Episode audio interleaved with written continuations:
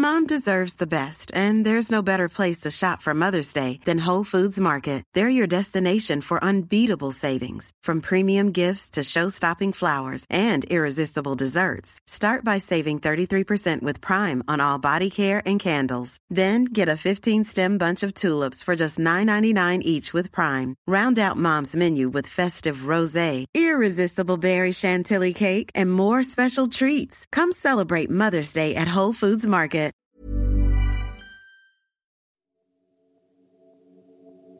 No hay una depresión igual a otra, platica la emprendedora Andrea Campos, quien la ha padecido desde pequeña. En algunas puedes levantarte de la cama y desayunar algo, en otras la tristeza es tan profunda que la voluntad no alcanza ni para eso. Es así que la complejidad de las enfermedades mentales, explica Andrea, es una de las razones por las cuales la tecnología apenas ha rozado la superficie de lo que puede hacer para ayudar a las personas. Yana, la empresa que Andrea ha creado, es un paso más en este camino, una herramienta tecnológica para ayudar a las personas a encontrar algo de consuelo o dirigirlas en la dirección correcta en la resolución de sus problemas mentales. Yana es un chatbot que desarrolla una conversación sobre el estado de ánimo de los usuarios, así como su origen mediante el uso de técnicas cognitivo-conductuales. Al ingresar, los usuarios son cuestionados sobre las razones por las que buscan conversar, como abuso sexual o físico, adicciones, ansiedad, ataques de pánico, duelo, depresión o incluso problemas laborales, de pareja, en la escuela o estrés por COVID-19. Mediante una charla que en la práctica funciona como un curso sobre las técnicas cognitivo-conductuales, la plataforma busca brindar a las personas herramientas para discernir entre los hechos, los pensamientos y las emociones. La plataforma también brinda a los usuarios la posibilidad realizarse cada dos semanas un monitoreo mental, el cual tiene como propósito encontrar posibles síntomas de depresión y ansiedad, conocido internacionalmente como el cuestionario PHQ-4. Con base en él, los usuarios desarrollan una lista de actividades diarias enfocada en crear rutinas que ayuden en la salud mental, así como la creación de un diario de estado de ánimo baúl de agradecimiento. Asimismo, los usuarios cuentan con una caja de herramientas donde se les aportan consejos para lidiar con problemas la alimentación, el amor o la autoestima. El objetivo principal de la plataforma es brindarle a los usuarios la experiencia de alguien que los escucha sobre sus problemas sin importar su tamaño y a todas horas, así como tener un archivo virtual sobre su salud mental con el fin de desarrollar habilidades para la mejora Disruptores, Andrea habla de cómo transformó su dolor en una solución para ayudar a otras personas, la forma en la que actualmente se entiende la salud mental y el impacto de la pandemia en este problema. Estos disruptores, yo soy Eric Ramírez, comenzamos.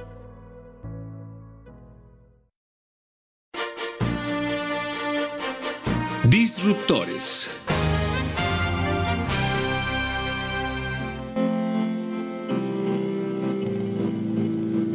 Soy fundadora y CEO de Yana. Yana es una aplicación móvil para las personas que quieren trabajar en su bienestar emocional.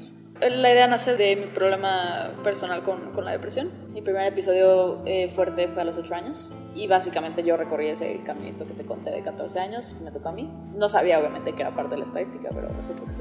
Y cuando tuve un último episodio muy fuerte, ya llevaba yo un año y medio aprendiendo a programar. Entonces es cuando se me ocurre juntar lo que estoy aprendiendo en programación y lo que estoy aprendiendo en este tipo de terapia que te comento, la cognitiva conductual, para crear una solución inicialmente para mí. Yo ya sabía que eventualmente me iba a llegar otro episodio de depresión y dije, cuando suceda, quiero tener ya una herramienta que me pueda ayudar a manejar eso. Pues lo estuve platicando con gente y lo estuve presentando en un par de lugares y me di cuenta que había mucha gente que necesitaba lo mismo que yo. Entonces ya en ese momento me planteo hacerlo como un proyecto formal y de eso ya tiene cinco años. No es ni sustituye ningún tipo de intervención psicológica en lo absoluto. Más bien nosotros, como nuestra meta es ser como este primer punto de contacto para las personas pues no saben dónde pedir ayuda o no se saben no saben si necesitan ayuda incluso queremos ser como este espacio en donde se rompa esa conversación y a partir de ahí ya puedas tú buscar el tipo de ayuda que sea que necesites pero no, no sustituye la terapia para nada por una parte está el problema de la cantidad de tiempo que les toma a las personas encontrar ayuda profesional. Aquí en México el promedio es de 14 años. Ahí en ese caso lo que estamos queriendo es acortar esa cantidad de tiempo, ¿no? Si yo puedo hacer que encuentres ayuda profesional en un año, ya es ganancia, pero lo ideal es que en menos de un mes sepas, identifiques si tienes un problema o no y sepas con quién tienes que ir. Nosotros adentro de la aplicación también canalizamos eh, con líneas de atención en crisis si es necesario y también con terapeutas.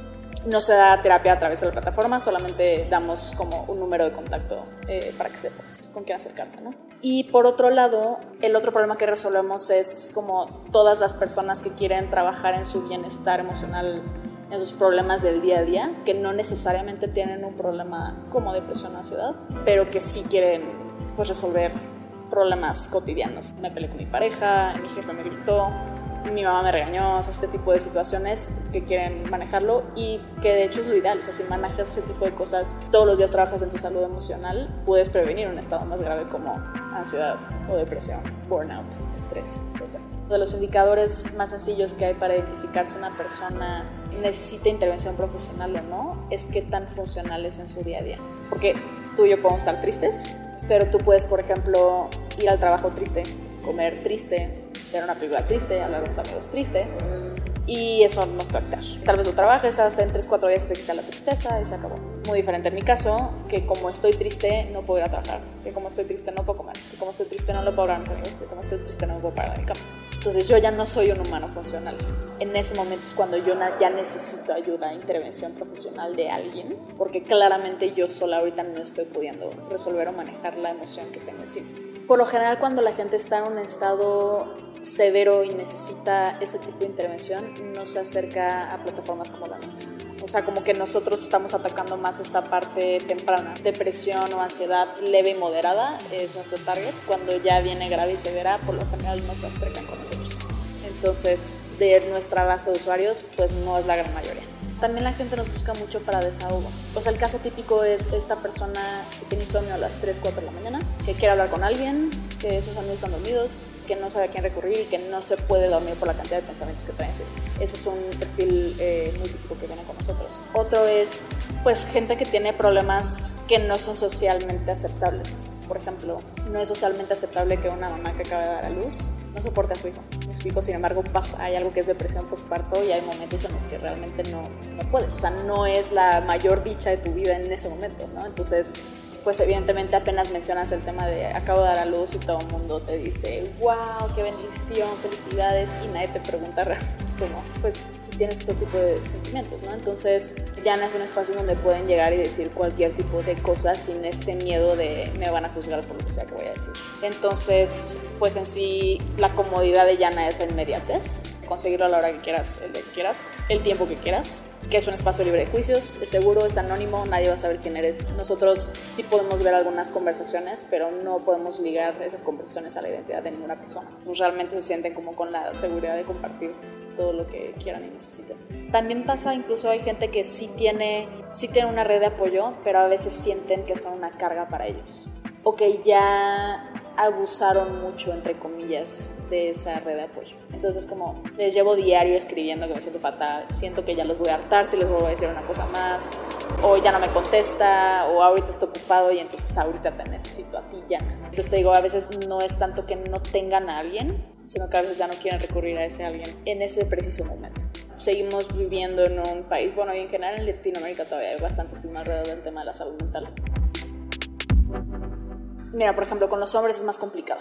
No está socialmente aceptable nuevamente el que llore, el que pida ayuda, todas estas cosas, ¿no? Entonces es todo este constante yo puedo, yo puedo solo, no necesito ayuda, o el asociarlo con que si necesitas, o sea, si vas a terapia es porque estás loco, todo este tipo de cosas que rodean la salud mental todavía, pues impiden que las personas se acerquen. Por otro lado, también falta mucha quizás educación en la atención primaria. Cuando vas al médico y te hace un check-up general también te debería preguntar cómo está tu salud emocional. Y no es algo que se pregunte. Y el doctor debería ser esta persona ideal que desde que ve algunas cosas te canalice con el psicólogo. No se acostumbra a hacer este, evaluaciones emocionales. Por otro lado, también es que hay muchas intervenciones. Entonces, por ejemplo, vivimos en un país también muy católico. La gente es, no, pues mis problemas se van mientras yo se los confío a Dios o mientras yo vaya a la iglesia y demás. Entonces, habiendo tantas alternativas, chamanes o fui a que me leyeran las cartas o habiendo tanto, el llegar a la ayuda que necesitas, pues resulta difícil y largo el camino. Además, pues hay muchas corrientes terapéuticas que no necesariamente se adaptan a lo que tú tienes en este momento, ¿no? Entonces, conozco mucha gente que dice es que yo ya fui a terapia y no me funcionó. Le digo, ok, ¿con quién fuiste? Psicoanalista. Bueno, pues es que el psicoanalista no es lo ideal para lo que tú estás buscando ahorita. Tal vez si tuvieras este tipo de conflictos, sí, pero tú necesitas más este tipo de intervención. Entonces la gente no sabe también que hay especialidades, así como el médico se especializa este, en el corazón, en el cáncer, lo mismo con los psicólogos, ¿no? Entonces van con un problema del corazón al ginecólogo y le dicen es que no funcionó, pues no, y pasa igual aquí. Entonces, pues todo ese tipo de desconocimiento y todo van, van sumándole años a, a que la gente encuentre ayuda. Realmente todos los que estamos en el equipo el 100%, somos personas que han tenido un problema de depresión o de ansiedad, ya sea en carne propia o con alguien muy cercano a nosotros, con una pareja, con un familiar, este, un mejor amigo, lo que sea, ¿no? Y no fue un problema, vaya, de un mes, dos meses, fue algo que también lo cargaron durante años, que también llevaron su propio proceso de investigación y autoconocimiento y leer muchos libros y ir a muchos lugares distintos para saber cómo salir del lugar en el que estabas te lo puedo resumir a que está hecho de humanos para humanos. O sea, hay otras intervenciones como la nuestra, obviamente, en el mundo, en inglés todas, nosotros somos la primera en español, pero por lo general están hechas por psiquiatras o por psicólogos. En la conversación se siente que es, que es algo especializado y en nuestro caso sí se siente como pues, es una persona hablándote a ti, porque al final, no, repito, no estamos tratando de reemplazar al terapeuta. Para eso allá hay alguien y ahí va a estar el terapeuta y yo te voy a canalizar con él si es necesario.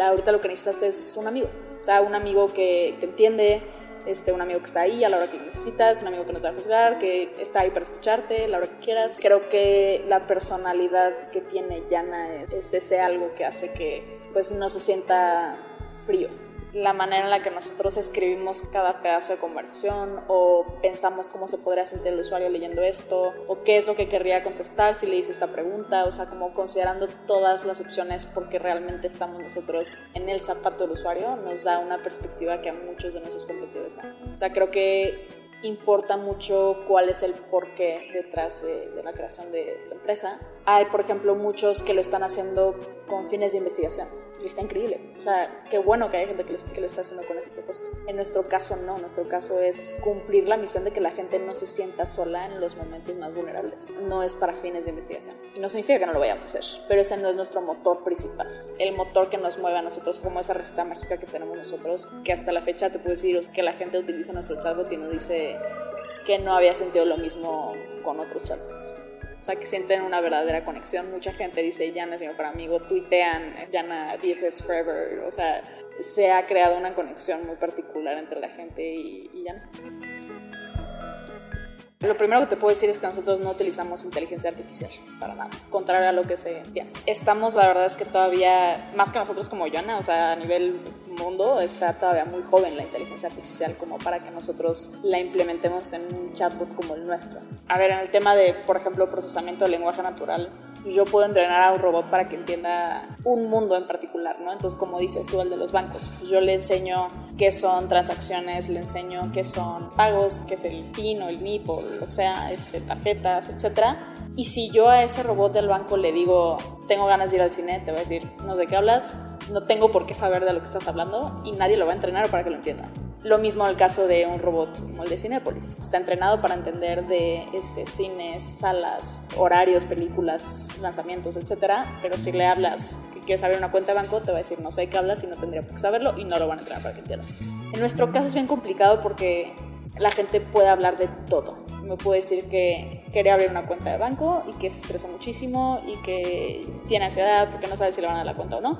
Y nos puede platicar que fue al cine y que en la película salió una escena que le recordó a su pareja y se puso a llorar tres horas. Y yo debería de poder entender ambos mundos. Realmente para que Yana funcionara, tendríamos que entrenarlo como a un humano. Y ese es el reto más grande, ¿no? O sea, si fuera nada más un mundo pequeño, se puede entrenar, ¿no? Y le puedo decir todas las mil palabras que hay para entender esta única cosa. Pero aquí está, está difícil. O sea, realmente si nosotros tuviéramos esa tecnología, sería otra historia. No estamos ahí todavía. No creo que lo vayamos a estar pronto. Para llegar a ese tipo de inteligencia artificial creo que nos faltan muchos años. Por lo pronto lo que usamos son árboles de decisión. Entonces básicamente Yana te da una opción. Esto A, B, C o D.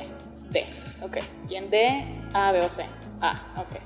Entonces cada quien va construyendo su propio camino conversacional y se siente muy natural y parece que estás teniendo una conversación inteligente cuando realmente son muchísimos flujos. O sea, realmente tenemos pensado como todas las alternativas en las que puedes en cada camino tener una opinión. Así es como funciona ahorita la tecnología. Sí tenemos algunas cosas como detección de crisis, ¿no? O sea, si en algo estamos platicando y tú usas cierto lenguaje que nos hace entender a nosotros que podría estar en crisis, si detiene el robot la conversación y te dice, oye, entendí esto, ¿es correcto? ¿Te canalizo? Sí, te canalizo, no, eh, perdón, te interrumpí, sigamos nuestra conversación. Si tiene algunas cosas como esas o si necesitas ayuda terapéutica también lo puede entender, pero de ahí en fuera no. O sea, se han hecho de hecho estudios ya con estas nuevas tecnologías que han estado creando Google, por ejemplo, y ha sido completamente contraproducente cuando se, se le asigna a personas con problemas emocionales. Entonces, estamos todavía muy lejos de poder implementar algo así y dejarlo que corra libre, súper delicado. Andrea habla de cómo la tecnología apenas ha penetrado en lo que puede hacer sobre la salud mental de las personas y los cambios de paradigmas que recientemente se han dado con la pandemia sobre estos temas.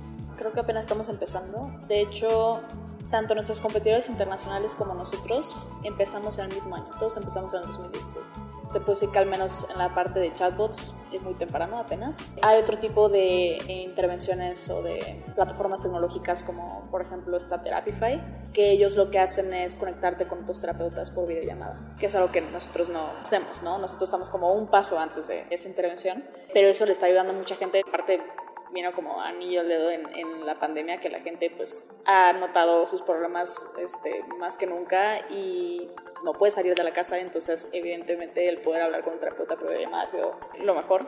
Entonces, pues diría que esos son como el tipo de intervenciones que ahorita también hay otras cosas que no sé si serían como exclusivamente para salud mental, pero pues hay foros de autoayuda, por ejemplo. Yo me meto a un grupo de estrés postraumático o de gente que perdió a un familiar por COVID y ahí voy a encontrar a mucha gente que está pasando exactamente por lo mismo que yo. Entonces la comunidad también está, pues no sustituida, pero también atacada desde un frente tecnológico que viene también a complementar pues este tipo de intervenciones que estamos haciendo nosotros. Pero creo que estamos en pañales todavía. Faltará mucho. Yo no dudo que van a seguir saliendo intervenciones de este tipo.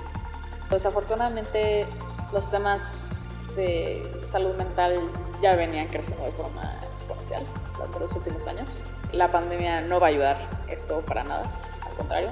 Desafortunadamente es algo que va a seguir creciendo cada vez más y poco a poco pues, las aceleradoras o los fondos de capital se están dando cuenta que faltan intervenciones en salud y están ya más abiertos a escuchar esta conversación. Normalmente los inversionistas evitan un poco la salud porque son apuestas a muy largo plazo, como lo que te decía, o sea, tienes que pasar por regulación, cosas legales, cosas que toman tiempo, o investigaciones o estudios que toman seis años y cosas que los inversionistas hacen mejor.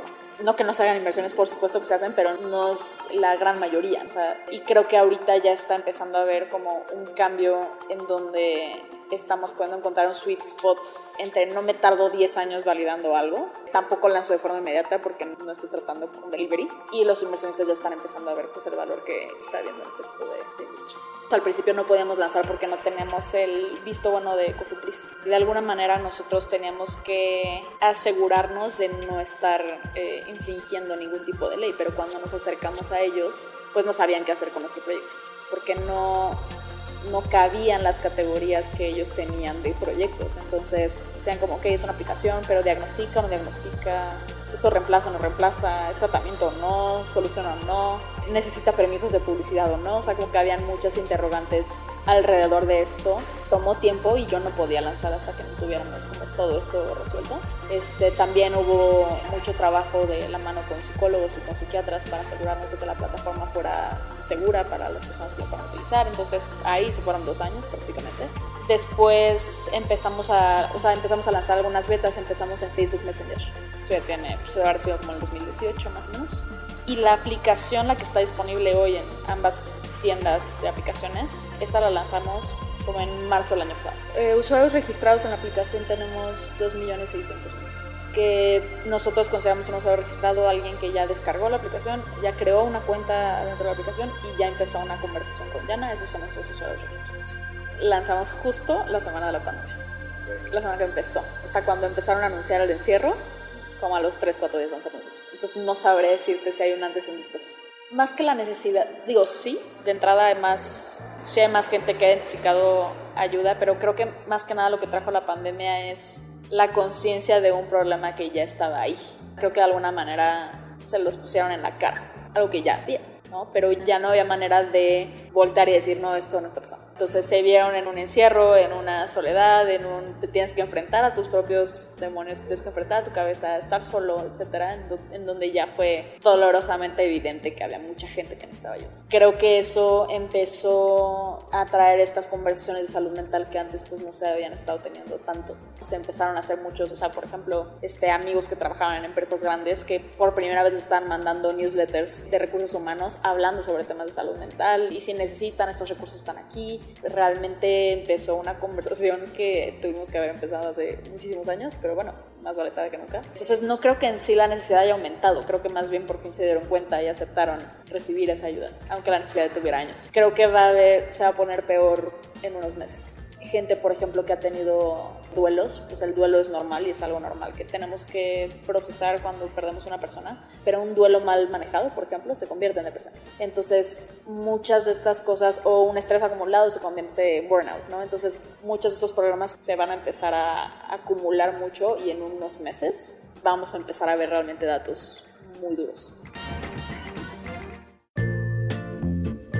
Ahorita nos estuvimos enfocando mucho en el programa de ansiedad y depresión. Sin embargo, ya queremos movernos un poquito de ahí y abarcar un poco más. O sea, queremos empezar a meternos en temas de duelo, rompimiento, autoestima, estrés, burnout, relaciones sociales. Digamos que nos queremos ir más hacia el espectro general de bienestar y no solamente depresión y ansiedad, ¿no? Entonces, ahorita nos llega eso, pero va a cambiar pronto. La verdad es que 2020 fue un año de muchísimo aprendizaje, de reforzar muchas, pues muchas teorías que teníamos o de lo importante que era atacar un problema como el que estamos atacando nosotros. Difícil decirse satisfecha con los resultados, pues es que es, está complicada la posición en la que estamos, en la que pues no me alegra que haya personas que le estén pasando tan mal, ¿sabes? Me alegra haber llegado el momento indicado y que mucha gente está encontrando como un espacio de desahogo y de paz en la solución que nosotros creamos, pero pues no deberían ni siquiera existir estos problemas para empezar. Pues en sí lo que tenemos que hacer o sea, durante este año es empezar a cambiar la conversación. O sea, un aprendizaje que tuvimos el año pasado es que la gente está viendo a Yana y en general a la salud lo ubican nada más como medicina y no como vitamina. ¿No? En general en Latinoamérica no hay cultura de prevención. Y yo me acerco al médico cuando ya no aguanto un día más y yo me acerco al psicólogo cuando tengo ideación suicida. Cuando realmente nos deberíamos acercar desde el principio, desde que empiezan los primeros síntomas, incluso aunque no tengas síntomas, te deberías de poder acercar y, evaluar cómo estás, checar si está todo bien. Y eso se refleja en el uso que la gente le está dando a Yana. Nos dimos cuenta que hay muchas personas que dicen en las reseñas, nos dejan así, tenía un chorro de problemas, entré, estuve tres horas hablando con Yana, me encantó, me resolvió la vida, muchísimas gracias por todo, ya la instalé, gracias. Y la instalan cuatro o cinco meses después cuando vuelven a tener un problema. Entonces, ¿por qué estamos utilizando este tipo de herramientas? No solo Yana, o sea, en general todo. ¿Por qué me acerco a terapia solamente cuando estoy en crisis? ¿Y por qué no recibo educación en el día a día? ¿Y por qué no hago de mi salud mental un hábito que yo trabajo diario para entonces prevenir o evitar caer en estados emocionales más graves o en crisis? Entonces esa fue de las cosas clave que aprendimos el año pasado y que es nuestra meta resolver este año, en convertir a Yana en esta vitamina, ¿no? Entonces, así como yo hago ejercicio y como bien todos los días este, y prevengo ciertas enfermedades físicas, pues también hay ciertas prácticas como la gratitud o como el mindfulness o meditación, que si las haces todos los días también puedes evitar ciertos estados emocionales. Entonces, esa sería nuestra meta y nuestro reto más fuerte de este año, porque va, te digo, más allá de nosotros como plataforma, somos nosotros como sociedad y cultura, este, algo muy intrínseco que tenemos que ver cómo cambiar. Gracias por escucharnos. Si hay alguna empresa disruptiva de altos vuelos o algún emprendimiento del cual quieras escuchar, no dejes de escribirnos a podcast.om.com.mx o en Twitter en podcastom. Te invitamos a suscribirte a nuestro podcast hermano Aderezo, en el que podrás escuchar de chefs, sibaritas y un sinfín de temas culinarios. Esta es una producción de la Organización Editorial Mexicana.